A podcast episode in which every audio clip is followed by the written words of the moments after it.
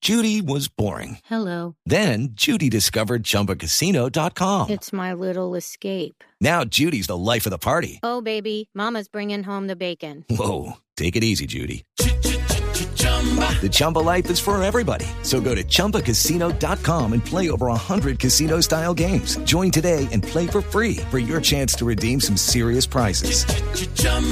ChumbaCasino.com. No purchase necessary. Void where prohibited by law. 18 plus terms and conditions apply. See website for details. Y acá tenemos a la doctora Cabal que de pronto nos puede hablar un poco más sobre Napoleón, yo creo. ¿Cómo así que de pronto? O sea, desconfía de mis conocimientos. No, para nada, no. No, más que contar cosas que desconocen ustedes los ignorantes. Por ejemplo, apuesto que ustedes no sabían que fue un gran conquistador. No, Napoleón no, obviamente sí lo sabemos, sí. No, no, no, no, no, no, no, no, no, pero él no era conquistador por lo que dicen los libros. Era un gran conquistador, pero porque por donde pasaba se conquistaba una mujer. No, Ah, bueno. Y mira este detalle que no lo saben ustedes los analfabetas. Ay, gracias. Las conquistaba con detalles pendejos, como regalándole a una un pedazo de Francia, a la otra un pedazo de Italia y así sucesivamente.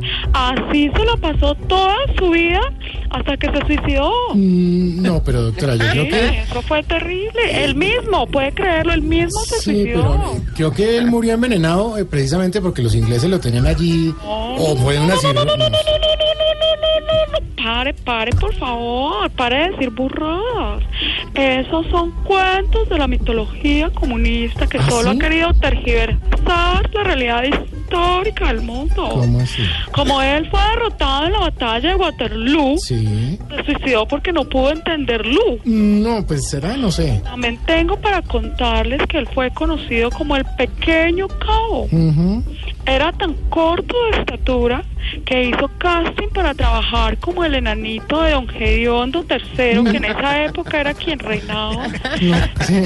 Dice la historia, sí, ¿no sabía? No, pues no, no sé. Bueno, siga usted. Enterándonos. No, Me encanta que tengan esa disposición a posición aprender. de Pues, aprender, exacto. a- lo tanto que nos enseña. ¿no? Mire quién habló.